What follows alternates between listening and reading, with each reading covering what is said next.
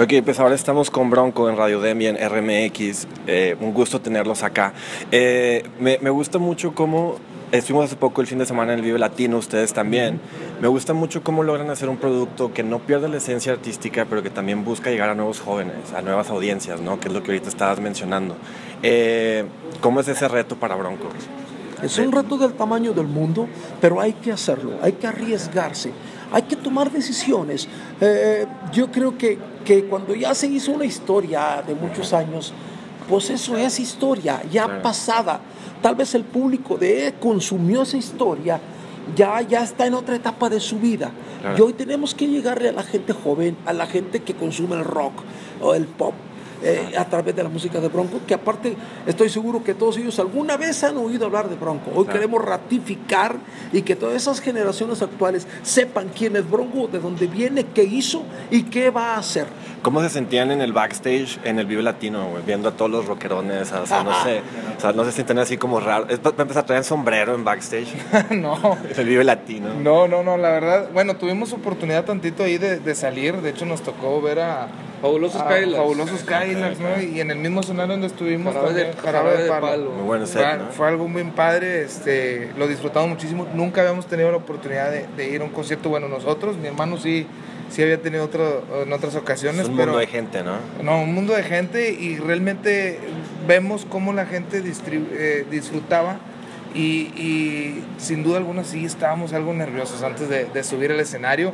Y cuando comienza ya la presentación que estábamos ahí atrás, este, escuchamos los gritos de la gente, eso nos dio mucha confianza para, para entrar y desde luego que desde que empezaron las primeras acordes de Nunca voy a olvidarte, que fue el tema con el que iniciamos, la gente estuvo entregadísima y, de, de, pieza a cabeza. Todos los temas, tocamos cerca de, de 20 temas y la verdad corearon todos los temas, entonces nos sentimos muy contentos por eso. A mí me tocó crecer gran parte de mi adolescencia en Marín, Nuevo León. Oh. entonces, yo recuerdo, sí, y yo recuerdo, como, o sea, porque mi mamá estaba en agronomía, entonces yo iba a estudiar la secundaria y la primaria y luego ya vine. O sea, era como mitad citadino y mitad de Marín, ¿no?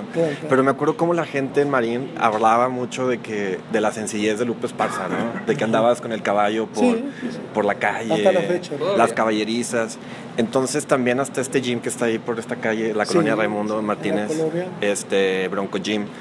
Eh, a, qué voy con todo esto? Es cómo mantener la sencillez pese a todo el éxito continental y al mismo tiempo devolverle a la gente de, de casa, de tu pueblo, algo, ¿no? El, el ejercicio, la música.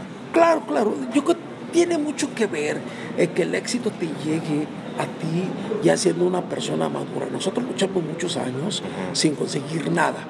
Entonces quiere decir que el éxito nos vino llegando casi a los 30 años. Ah, Date cuenta, por decir como casi a la edad de, los muchachos, ya con cierta madurez y, y que te costó tanto tantos fracasos, tantas bocabajeadas que en ese momento em, eh, valoraban lo que estaba sucediendo. Y en ningún momento uh, te hizo cambiar como persona y como nada, porque supimos muy bien valorar lo que se nos estaba dando, lo que nos estaba sucediendo a Bronco.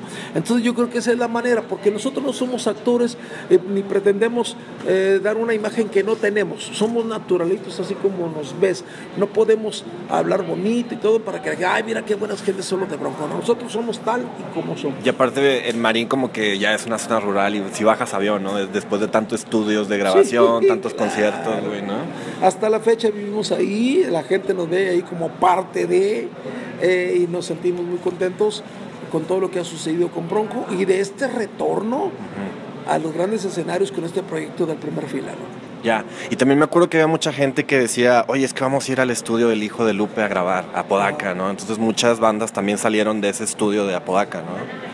Claro, claro, este, definitivamente todavía. De muchos géneros, de rock hasta hip hop. Claro, hemos, hemos grabado eh, eh, en, el estudio de ahí de Apodaca, mucha, mucha raza ha, ido ahí a grabar también ahí con nosotros, este, de todo tipo de género, todo realmente, este, este, yo, creo que estamos abiertos siempre a, la producción de, todo tipo de, agrupaciones.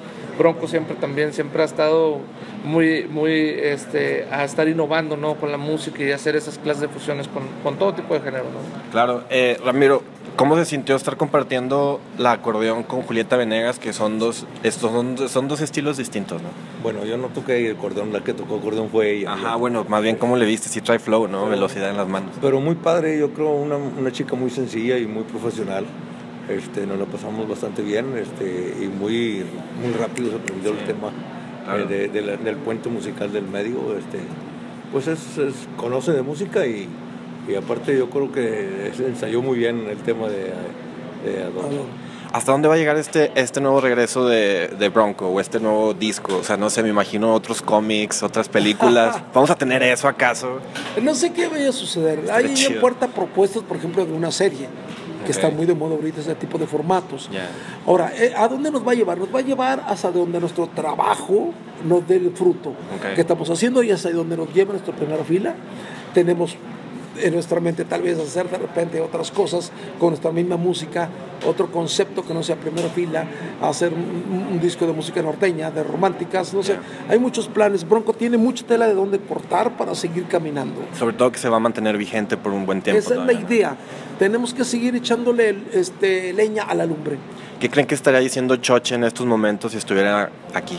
Yo creo que él estaría, eh, bueno, si estuviera aquí estaría feliz también de lo que estamos haciendo. Y seguramente donde esté está contento de que hemos seguido teniendo la opción de habernos retirado también todo el mundo. Sin embargo, continuamos en el camino cada noche, en cada escenario, en cada país que estemos, siempre tenemos un homenaje para Choche eh, y siempre le cantamos una canción y siempre la gente también le regala un aplauso. Entonces, estamos contentos, son uno de los golpes más duros que, que Bronco carga con él a donde quiera que va. Claro. Pues bueno, qué gusto tenerlos acá y qué bueno que están de regreso en primera fila. Gracias, hermano. Saludos a todo el mundo por allá, de parte de sus amigos de Bronco. Y estamos en primera fila. Yeah. va.